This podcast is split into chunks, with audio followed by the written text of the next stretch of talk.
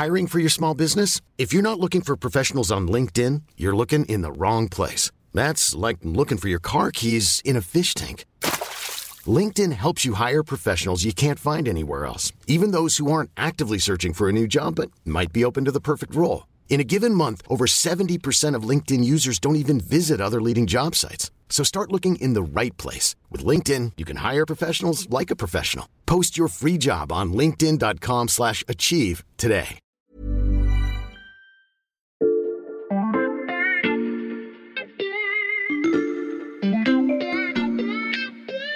Salut, c'est Xavier Yvon. Nous sommes le jeudi 20 avril 2023. Bienvenue dans La Loupe, le podcast quotidien de l'Express.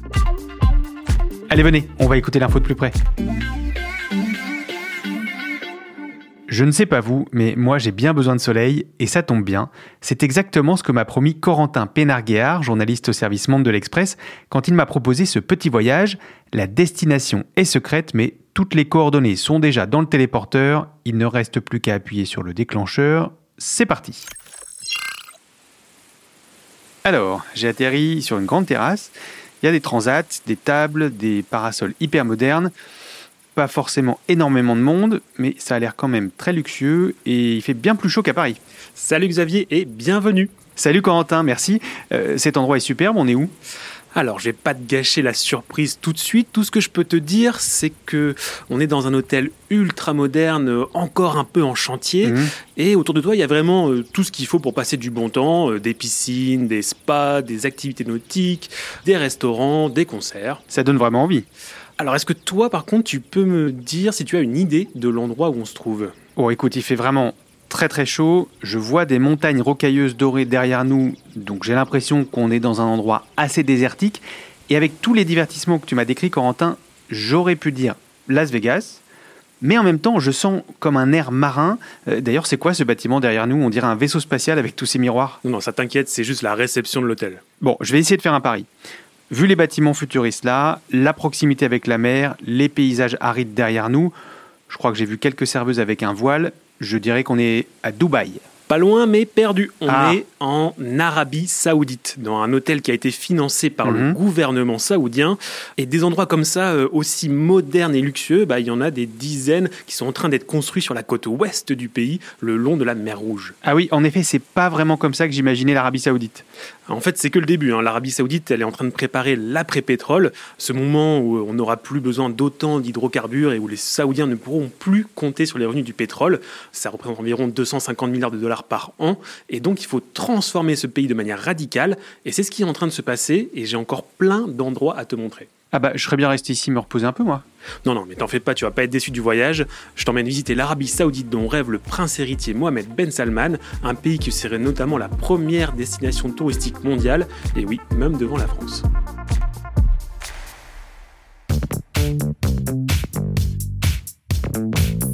Tu es prêt Xavier? Parce que dans cet épisode, on va vraiment faire chauffer le téléporteur. Corentin, tu attises ma curiosité, mais avant qu'on s'en aille, est-ce que tu peux m'en dire un peu plus sur l'endroit où on se trouve? Ouais, bien sûr, t'en fais pas. Là, on est sur la côte ouest de l'Arabie Saoudite, Mhm. Entre la mer Rouge, donc face à l'Afrique, et les montagnes du Hijaz derrière nous. Donc, on est plutôt dans la partie nord du pays, euh, assez loin des deux grandes villes du tourisme saoudien. On parle pas du même euh, tourisme ensoleillé. Je te parle de Médine et de la Mecque. Oui, là-bas, il s'agit plutôt de tourisme religieux. Oui, voilà, c'est ça. Pour l'instant, la, la région où on se trouve, c'est pas la plus visitée ou la plus euh, peuplée d'Arabie Saoudite, Mm. mais elle a vraiment beaucoup d'opportunités, ne serait-ce qu'au niveau des paysages qu'on peut voir. hein. Euh, Ces montagnes, Mm. euh, il y a aussi euh, des îles euh, assez paradisiaques, pas très loin, euh, Mm. que l'État saoudien est en train d'aménager. Mm. Et euh, en parlant de paysages, j'ai une question à te poser. Quand tu penses Arabie Saoudite, tu penses à quel climat? Bah, je dirais plutôt comme ici, climat très sec et donc paysage désertique. C'est bien ce que je pensais. Alors accroche-toi bien, je réactive le téléporteur, c'est parti. Oh, mais il fait un froid de canard ici. T'aurais pu me prévenir, je me suis habillé léger, moi. On est toujours en Arabie Saoudite, Corentin? Et oui, absolument. En fait, on est dans le- les monts de Madian. C'est une région de haute montagne dans le nord-ouest de l'Arabie Saoudite. Ici, il fait froid et Mhm, oui, parfois même, euh, eh il neige en fait. Euh, D'ailleurs, c'est ici que vont être organisés les Jeux asiatiques d'hiver en 2029. Ah oui, ça, je crois que j'en ai déjà entendu parler. C'est vrai que ça avait fait un peu de bruit euh, quand des Jeux d'hiver sont annoncés en Arabie Saoudite. C'est plutôt surprenant. Mhm. Mais en fait, le climat n'est pas tant que ça le problème ici. Hein. Le vrai souci, c'est qu'il n'y a encore aucune infrastructure. C'est le désert hein, complet. Et on va devoir construire des stations de ski en quelques années, ce qui va demander des chantiers titanesques. Alors en même temps, en ce moment, euh, tu as ce genre de travaux partout en Arabie Saoudite, avec mm. des, stades de foot, des golfs, des pistes de Formule 1, parce que le sport est devenu une des priorités du royaume ces derniers temps. J'avoue que j'aurais peut-être préféré voir le golf. Il fait vraiment très froid ici. T'inquiète pas, on va pas rester très longtemps. Avant de partir, j'ai encore une petite question. Si je te demande de visualiser le monde des affaires en Arabie Saoudite, mhm. quelles images te viennent en tête? Bah, J'imagine des négociations dans un immeuble de bureau à Riyad. Je pense qu'on parlerait beaucoup de pétrole et nos interlocuteurs porteraient des robes blanches et des voiles à carreaux rouges. ok, tu risques d'être encore un peu surpris. Je vais relancer une dernière fois le téléporteur. C'est parti. Bon alors, T'en penses quoi? Alors là, je sais pas trop quoi dire. Euh, on est dans une sorte de ville futuriste. Il y a des bâtiments en verre et des miroirs partout, plein de passerelles, des robots. Ça grouille de monde et on dirait même qu'il y a des sortes de taxis volants. On est dans le futur, non? Exactement, en fait, on s'est déplacé dans l'espace, mais aussi dans le temps, en 2040. Mhm. Et là, on est à l'intérieur de The Line. C'est une ville futuriste à Niom, une région utopiste ultra moderne dont rêvent les autorités saoudiennes. Mhm. On est toujours sur la côte ouest du pays, tout au nord cette fois, pas loin de l'Égypte et mhm. d'Israël. Alors dès le départ, ça a été présenté comme la ville du futur, une ville propre, confortable, avec du travail pour 9 millions d'habitants d'ici 2045. Mhm. Et pas très loin, il y a même un centre de très haute technologie. On parle d'une sorte de Silicon Valley saoudienne. Une Silicon Valley saoudienne? Oui, d'ailleurs, euh, tout ce dont on parle depuis tout à l'heure, euh, le tourisme de luxe, le divertissement, le business, c'est euh, l'image moderne que le royaume saoudien veut donner. Et j'en parlais d'ailleurs avec un homme d'affaires local, et il me disait que ce qui nous manque en Arabie saoudite, c'est une Californie. Alors tout ce qu'on vient de voir, ce qui est mis en œuvre en Arabie saoudite aujourd'hui, c'est, comme on le disait en introduction, pour tourner la page du pétrole et pour préparer l'Arabie saoudite au futur. Et pour ça, il faut absolument changer de réputation. Toutes ces illustrations sont très claires, Corentin. Je crois qu'on a saisi l'idée. On peut rentrer à la rédaction de l'Express.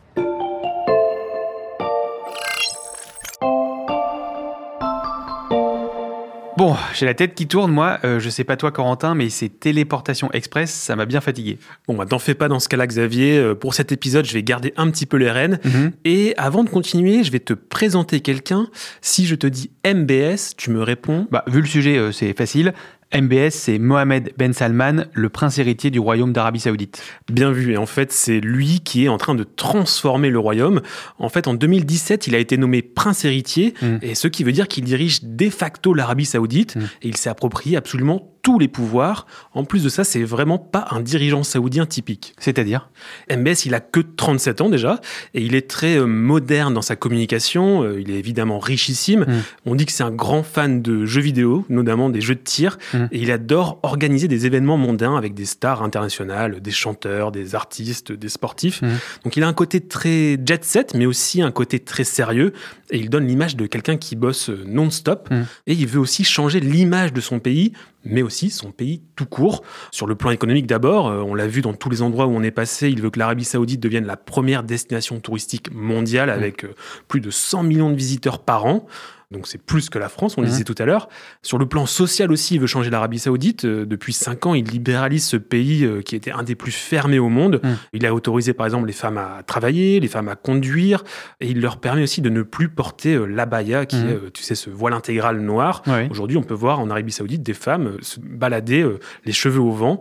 Et tous ceux qui connaissent l'Arabie Saoudite, ils te le diront, les changements depuis quelques années, ils sont vraiment vertigineux. Et donc, MBS fait tout ça, comme tu disais, pour tourner la page du pétrole. Ouais, en fait, MBS sait que la manne pétrolière euh, risque de s'amoindrir dans les années qui viennent parce que les gisements vont s'épuiser mm. euh, d'un côté et aussi parce que les Occidentaux risquent d'en acheter de moins en moins. Mm. Bref, il veut diversifier ses sources de revenus et aussi augmenter son influence à l'international. Ça passe donc par tous les exemples qu'on a vus dans notre voyage. Exactement. Hein, ces projets de Californie saoudienne, entre guillemets, c'est le grand plan de MBS pour développer le soft power saoudien. Développer le soft power saoudien, ça, ça me rappelle un épisode qu'on avait fait avec Charlotte Lalanne, ta collègue du service Monde. Laisse-moi une seconde, Corentin, le temps d'ouvrir l'armoire et d'en chercher la définition. Tiens, la voici la force militaire ne suffit plus à un État euh, pour euh, peser sur les décisions des autres et d'autres outils servent en fait à travailler son image de marque auprès des autres pour euh, se rendre attractif à leurs yeux et in fine donc réussir à les influencer sans recourir à la force. Travailler son image de marque, c'est exactement ce que fait MBS et il est bien aidé pour ça par euh, des grands groupes de consulting américains Mm. comme McKinsey hein, qu'on connaît bien et il met en avant ses réformes sociales euh, bien évidemment, mais pas uniquement. En fait, dans tous les projets qu'il finance, il active plusieurs leviers. Mm. Le levier développement durable, ces grands projets, ils sont supposés être neutres en carbone, respectueux de l'environnement.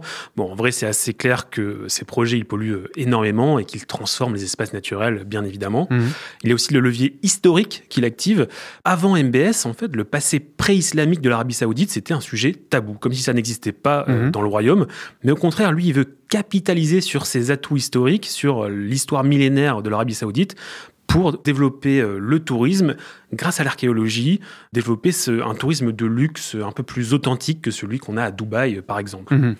Et enfin, MBS, il a aussi le levier technologique. Il veut attirer euh, des entreprises, notamment des startups. Et pour être sûr de garder le contrôle sur ces entreprises, sur leur argent, bah, en fait, il a fait passer des lois qui forcent tous ces grands groupes qui opèrent en Arabie Saoudite à avoir leur siège social sur place, le plus souvent à Riyad. Et travailler son image de marque, ça passe aussi par le divertissement. Tout à fait. hein. Tout à l'heure, on parlait du ski euh, et des Jeux d'hiver euh, pour 2029. Mm. MBS, il a compris à quel point le sport était important pour l'image. Pour ça, il a vu l'exemple du Qatar, le petit émirat euh, voisin de Mm. l'Arabie Saoudite. On en a déjà parlé ensemble. Effectivement, et depuis 20 ans, le Qatar, avec la Coupe du Monde de foot en 2022, avec le PSG, tout ça, ça l'a placé sur la carte du monde. Mm. Et du coup, l'Arabie Saoudite s'est acheté le club anglais de Newcastle euh, Mm. il n'y a pas si longtemps. Elle rêve d'accueillir la Coupe du Monde en 2030. Elle s'est aussi payé Lionel Messi comme ambassadeur officiel du tourisme saoudien Mhm. et même Cristiano Ronaldo, euh, qui était un des meilleurs joueurs du monde, pour jouer dans euh, son petit championnat saoudien. Mhm. Et d'ailleurs, il n'y a pas que le foot. L'Arabie Saoudite s'est aussi dotée de son propre circuit international de golf. Elle s'est acheté son Grand Prix de Formule 1. Mhm. Et aussi au niveau de la culture, les Saoudiens ont fondé un festival international du film à Jeddah et aussi un des plus grands festivals de musique électro dans le désert parlant de Riyad, alors qu'il y a 10 ans, la musique était encore interdite en Arabie Saoudite. Ça fait effectivement beaucoup de grands changements. Tout ça pour développer le soft power donc de l'Arabie Saoudite. On peut refermer l'armoire. Corentin, qu'en est-il des relations diplomatiques de Riyad? Bah, écoute, là aussi, ça change beaucoup et Mhm. très vite. Alors évidemment, l'Arabie Saoudite, c'est un pays central au Moyen-Orient. Son allié le plus proche, ce sont les Émirats Arabes Unis, juste à côté. MBS a fait la paix avec le Qatar l'année dernière après des années de blocus. Mhm. Et maintenant, il a ouvert deux autres grands chantiers diplomatiques avec des pays avec lesquels l'Arabie Saoudite a toujours eu des relations euh, compliquées euh, pour le moins. C'est euh, l'Iran et Israël. Alors commençons avec Israël. En fait, comme l'Arabie Saoudite est le pays gardien des villes saintes de l'islam, il refuse catégoriquement de reconnaître l'existence d'Israël. C'est simple, hein, quand Mhm. tu voyages avec la compagnie euh, aérienne saoudienne, euh, Israël n'existe pas tout simplement sur les cartes. Par contre, en coulisses, c'est un peu différent. MBS vient d'une nouvelle génération de dirigeants arabes, moins hostiles à l'État hébreu. Et en fait, tu as de plus en plus de business entre les Saoudiens et les Israéliens. Mhm. Alors, on est loin d'une reconnaissance officielle entre les deux pays, mais leur relation officieuse est plutôt bonne. Et avec l'Iran? Alors avec l'Iran, les relations étaient mauvaises de manière très officielle. hein. Euh, Mhm. ça vient d'abord d'une opposition religieuse, puisque l'Arabie saoudite, euh, c'est le leader du monde sunnite, l'Iran le leader du monde chiite, Mhm. et les deux pays soutiennent des camps euh, différents dans plusieurs conflits du Moyen-Orient, le plus important étant au Yémen. Mhm. Là aussi, avec l'Iran, on a une évolution, puisque l'Iran et l'Arabie saoudite ont signé un partenariat cette année. Ils ont repris le dialogue après six années de froid entre les deux pays. Et en dehors du Moyen-Orient, Corentin, on sait que l'Arabie Saoudite est une grande alliée des États-Unis. Ouais, mais ça aussi, ça pourrait changer sous MBS. Mhm. En fait, Trump aimait beaucoup euh, Mohamed Ben Salman et il l'a protégé d'une certaine façon pendant des années, mais les rapports sont beaucoup plus froids depuis le retour des démocrates au pouvoir euh, Mm. aux États-Unis. En fait, pendant la présidentielle américaine de 2020, Joe Biden, il avait eu des mots très très durs contre MBS et il refusait carrément de le rencontrer. Il voulait Mm. voir que son père, euh, le roi Salman.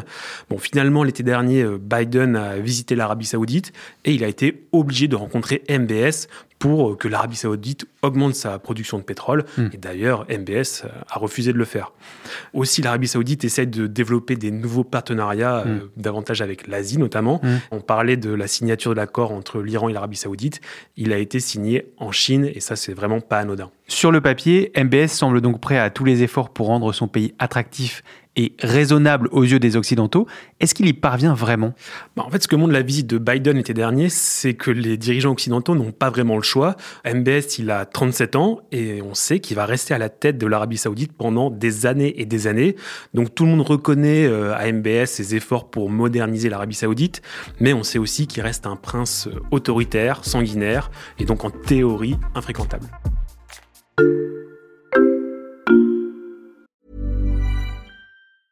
Hiring for your small business? If you're not looking for professionals on LinkedIn, you're looking in the wrong place. That's like looking for your car keys in a fish tank.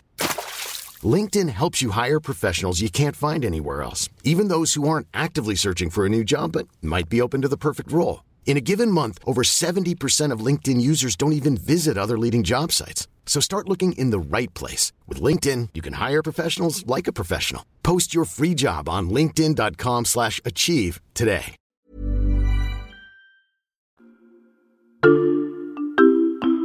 Xavier, est-ce que je peux te demander de sortir le chronomètre de la loupe? Oui, bien sûr, mais pourquoi? Bah, En fait, dans ton dos, j'avais demandé à l'équipe de la loupe de t'en préparer un pour résumer en 30 secondes l'affaire Rashoggi. On l'écoute la mystérieuse disparition du journaliste saoudien Jamal Khashoggi. L'éditorialiste du Washington Post a-t-il été victime de ces critiques contre le prince Ben Salman? Riyad avait affirmé que Jamal Khashoggi était entré le 2 octobre au consulat d'Istanbul et selon eux, il en était ressorti. La Turquie disposerait d'enregistrements vidéo de l'intérieur du consulat. Jamal Khashoggi y aurait été détenu, torturé puis assassiné. Le prince héritier Mohamed Ben Salman a ordonné le meurtre du journaliste Jamal Khashoggi. Alors cette affaire, euh, encore aujourd'hui, c'est une grosse épine dans le pied de Mohamed Ben Salman, parce que Khashoggi travaillait pour le Washington Post, il était connu euh, à l'international, et les conditions horribles de sa mort ont fait que MBS est devenu infréquentable pendant mmh. des années. Alors dès qu'il est arrivé au pouvoir, euh, Mohamed Ben Salman, il a mené des vraies purges dans les cercles dirigeants saoudiens. Un de ses premiers actes, c'était de séquestrer des dizaines d'hommes d'affaires et de princes saoudiens dans un hôtel de Riyad. Et puis, euh, il faut pas oublier que l'Arabie saoudite, ça reste l'un des pires pays au monde sur le plan des droits de l'homme, où on décapite les condamnés à mort au sabre, où il n'existe quasiment aucune liberté de la presse. Mm. Donc forcément, euh, tous ces aspects, euh, ça reste un obstacle à ce que l'Arabie saoudite soit considérée comme un pays normal, entre guillemets, pour faire du business ou de la diplomatie. Et j'imagine, Corentin, que cette violence du régime, ça pourrait aussi décourager les touristes. Bah, évidemment, hein, quand vous êtes en France et que vous dites à vos amis que vous partez pour l'Arabie saoudite, mm. on vous regarde un peu bizarrement même si le pays a beaucoup évolué ces dernières années, hein, on en mhm. a parlé, l'homosexualité reste un crime là-bas, et les couples non mariés ne sont pas censés partager une même chambre. Mhm. Puis il y a aussi euh, la grande question euh, que beaucoup de gens posent, c'est celle de l'alcool. C'est toujours strictement interdit en Arabie Saoudite, euh, hmm. c'est quasi impossible à trouver, et il n'y a aucun passe-droit, même dans les hôtels de luxe, contrairement à ce qu'on peut trouver à Dubaï ou au Qatar. Donc finalement, pour réussir sa transformation, l'Arabie Saoudite devrait pousser son réformisme encore plus loin. Ouais, le pays va devoir évoluer dans les années qui viennent, et d'ailleurs c'est ce qui est prévu. Hmm. Mais en même temps, ces changements de radicaux de société, ils sont pas forcément bien vus par tout le monde, notamment par les autorités religieuses. Hmm. En fait, pour l'instant, MBS a réussi à les euh, contraindre au silence, euh, à les mater hein, concrètement. Hmm. Mais souvent, quand je parle des changements saoudiens avec des experts, bah, ils me rappellent le précédent iranien, hmm. quand euh, dans les années 70, le Shah avait occidentalisé le pays à marche forcée très très vite, et ça avait fini par une révolution islamique. Donc pour l'instant, toutes les oppositions sont muselées, y compris les oppositions religieuses, mm. mais euh, il y a un risque terroriste qui existe toujours. Il y a mm. dix ans, euh, il y avait eu des milliers de Saoudiens qui avaient rejoint les rangs de Daesh, et euh, il y a à peine deux ans, il y avait eu une explosion, je ne sais pas si tu t'en souviens, mm. qui était très suspecte et qui avait touché un Français pendant le rallye Paris-Dakar. Ça avait été mis sous le tapis par les autorités saoudiennes, mais en fait, plus le pays s'ouvre, plus ce genre d'événement va être compliqué à cacher. Il reste donc de nombreux obstacles au rêve de grandeur du prince MBS. Merci Corentin pour ce voyage. De rien Xavier. Corentin Pénarguéard, journaliste au service Monde de l'Express et spécialiste du Moyen-Orient. On peut lire tous tes reportages sur le site de l'Express. Profitez-en, chers auditeurs, pour vous abonner. Le premier mois ne coûte qu'un euro en ce moment.